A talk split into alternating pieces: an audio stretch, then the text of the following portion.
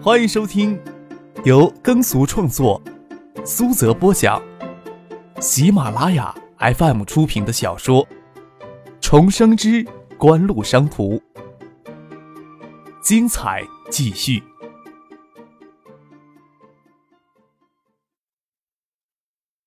第一百六十六集。张克与唐静跟普通的学生恋人一样压着马路。张克穿着短风衣，替唐静斜背着天青色挎包，倒也没显得太老成。吃肯德基，逛饰品店，在书单上挑了卡通书与少女杂志，逛礼品屋买了一只体积敢与张克相比的白绒毛熊，还拍了刚刚出现在海州百货大堂里的大头贴。差不多玩到九点钟，才想起往家里走。张克，张克回头看着唐静。他站在原地不动弹了。什么事儿啊？张克歪着脑袋问唐静：“我要你一直对我这么好。”那当然啦，我怎么可能对你不好呢？张克笑了笑，唐静孩子气的话让他有些感动。我要你一直对我这么好。唐静又强调了一遍，走过来抱住张克的背，一直对我这么好。就够了。张克浑身一震，扭头看着唐静。后天我陪妈妈回新泰，不能去陈飞荣家玩了，你帮我跟他说声谢谢。张克脑袋里一直纠缠着唐静，要是跟许思家里吃饭，在饭桌上遇到该怎么办？原来他不仅直觉的怀疑，而是从来就知道许思的存在。张克有些莫名其妙的难受，即使重新活一回。都不晓得该怎么不去伤害一个少女敏感的心痒，他又不能对许思放手，怔怔的站在那里，眼睛都有些湿润了。傻瓜！唐静伸手帮张克抹掉眼角溢出的泪水。你要记得，要一直对我这么好才可以啊！张克孩子气的笑了笑。傻瓜，背我过这座桥好不好？我背你到家。张克半蹲身子，让唐静骑到他背上，再让他拿着大白绒毛熊，手托着唐静的屁股站起来。唐静这么高，但是加上穿的衣服不足百斤，背过桥很轻松。背到市委别墅还有两里地，张克累得跟只狗似的。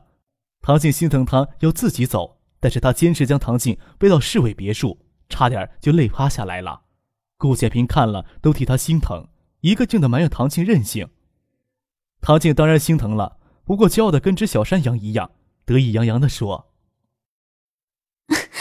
张哥愿意了，今天逛街脚很疼。”唐学谦帮张克倒水，递给他水杯，笑着说：“背负一个女孩子的幸福是很从容的事情吧？”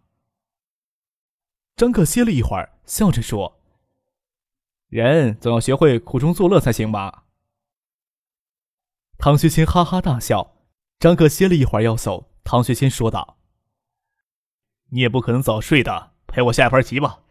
家里有客人，就不会听到那些砰砰不停的敲门声了。每到年关，虽然市里明令禁止借半年的机会送礼，要是文件上的规矩有用，天下就没有那么多是是非非了。”唐学谦身为市长，又不能将每一个笑脸登门送礼的人都骂走，能做的就是这段时间里家里少留人。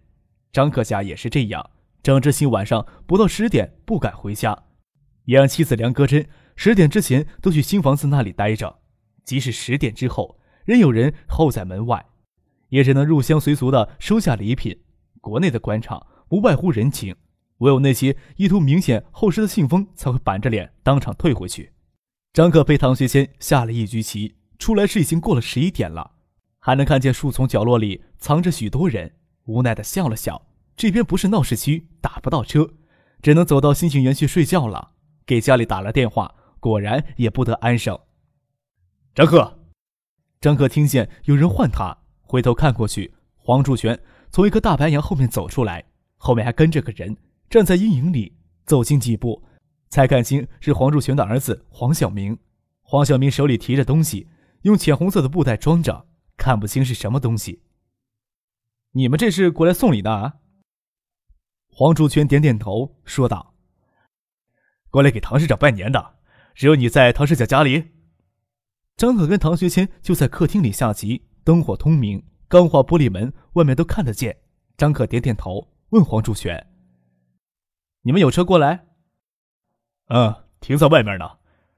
外面怪冷的，到你车里说话去吧。”其实是看黄竹泉冷得连说话都变了音。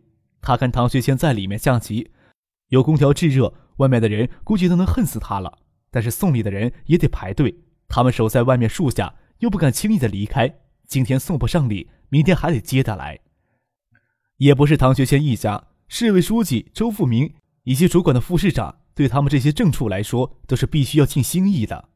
张克走出去一看，锦湖大道上停着一长溜小车。他九点钟被唐静回来时，都没有发现停几辆车。坐进黄柱全的车里，张克笑着说：“我是硬给唐伯伯拉在家里下棋的，下了这么晚。”黄柱全已经正式到园林文物局上任了，担任主管文化遗产保护的副局长。园林文物局在行政上只能算二级局，比他原来所在的建委低了半级。他虽然保持副局级待遇，在外界的眼里，他实际要算降级使用。黄柱全知道张克这话的意思。唐学谦烦别人上门送礼，但是不上门露露面，会不会让唐学谦认为自己不尊重他？所以张克虽然这么明确的说了，黄楚全也不说什么。张克当然能明白黄楚全心里的想法，笑着说：“你前面这么多人排着队呢，你得等到晚上好久才轮得上。天怪冷的，我帮你打电话问问，意思到就行了。”黄楚全当然不知道张克在唐学谦心目中多重要。但是张克主动提出要帮他打电话，他又不能拦着他不让他打。黄柱全也只在猥亵教师案发生的当晚与张克直接接触过，那晚张克给他留下强烈的印象。再加上市里流传的种种有关于张克的传言，黄柱全对张克自然印象深刻。只是猥亵教师案之后，那都是邵志刚代替张克跟他接触的。等万勇调出海州，他自然而然归入唐学谦的阵营。但是明面上他还是被孤立起来。张之行代表唐学谦跟他接触过几次。唐伯伯，我刚出来就遇到园林局的黄局长了，他提着东西到你家来拜年呢。张克在电话里跟唐学谦说了几句，就将手机递给黄柱全。唐市长，是我，呃，园林局的小黄。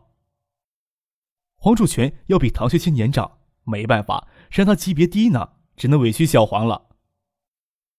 这么晚还打扰唐市长休息。过来跟唐市长拜个年，再汇报一下刚到园林局的工作。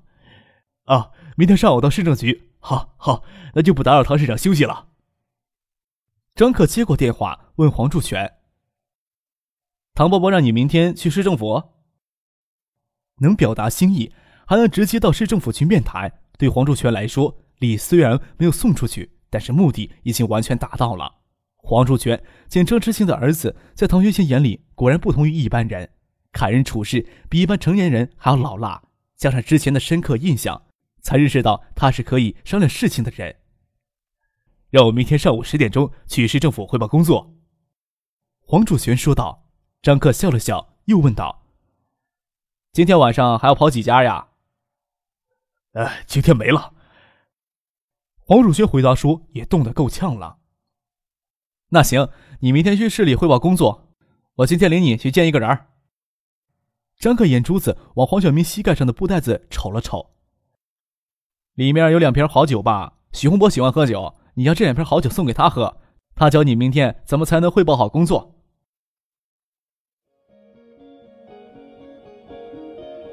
您正在收听的是由喜马拉雅 FM 出品的《重生之官路商途》。黄柱全的儿子黄晓明虽然曾跟万天才、赵思明整日混在一起，但是他关键时刻知道耍滑头脱身，能知道轻重，能知道收敛，本质上要比万天才这些混账东西有可塑性。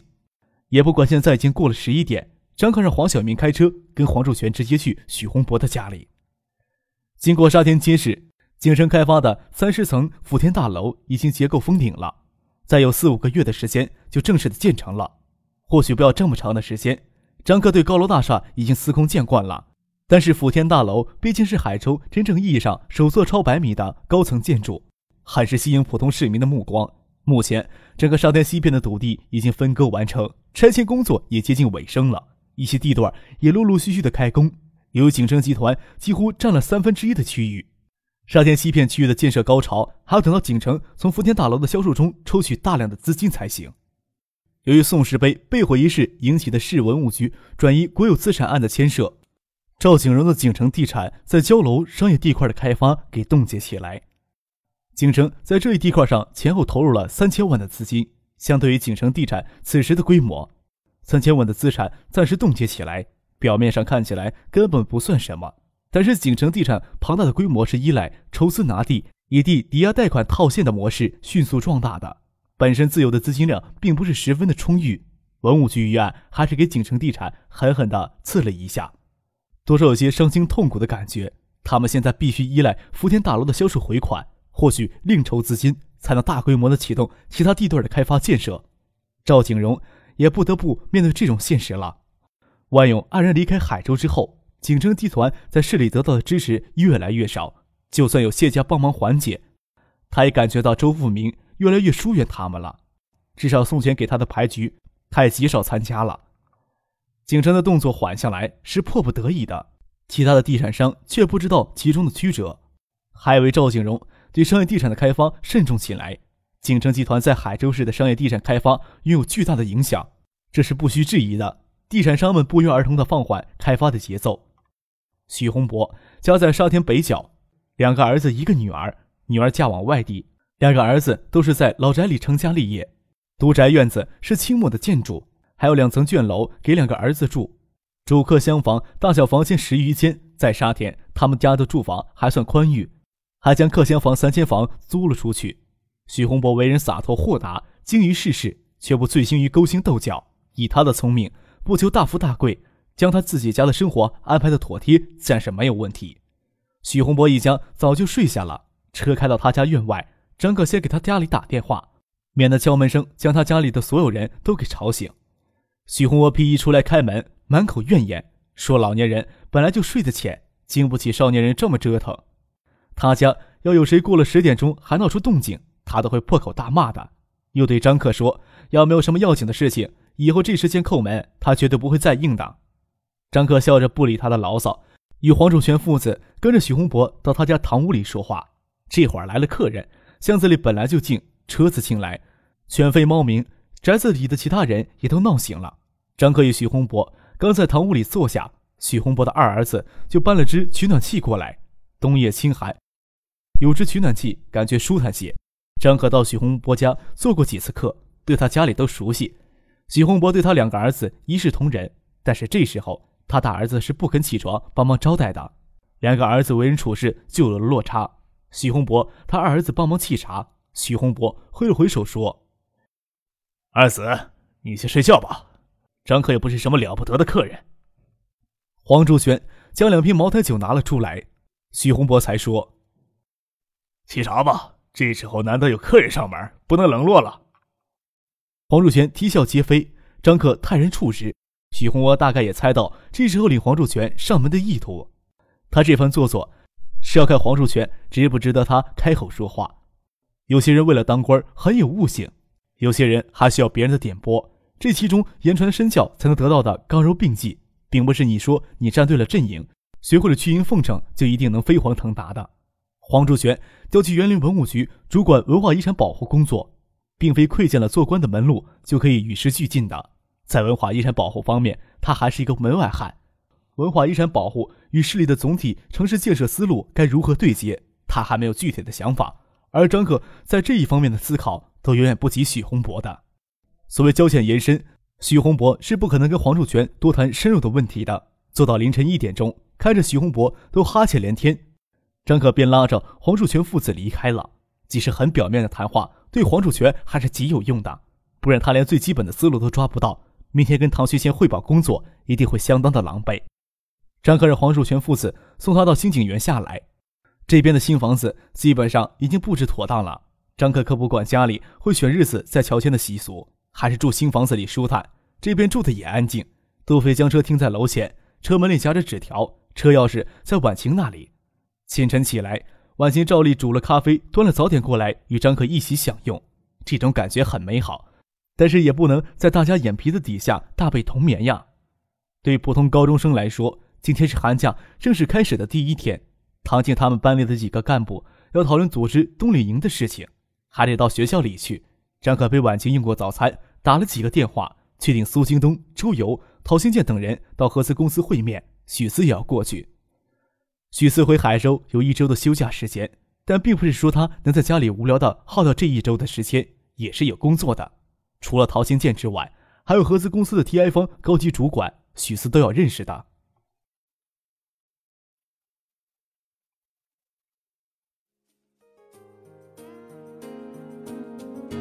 听众朋友，本集播讲完毕，感谢您的收听。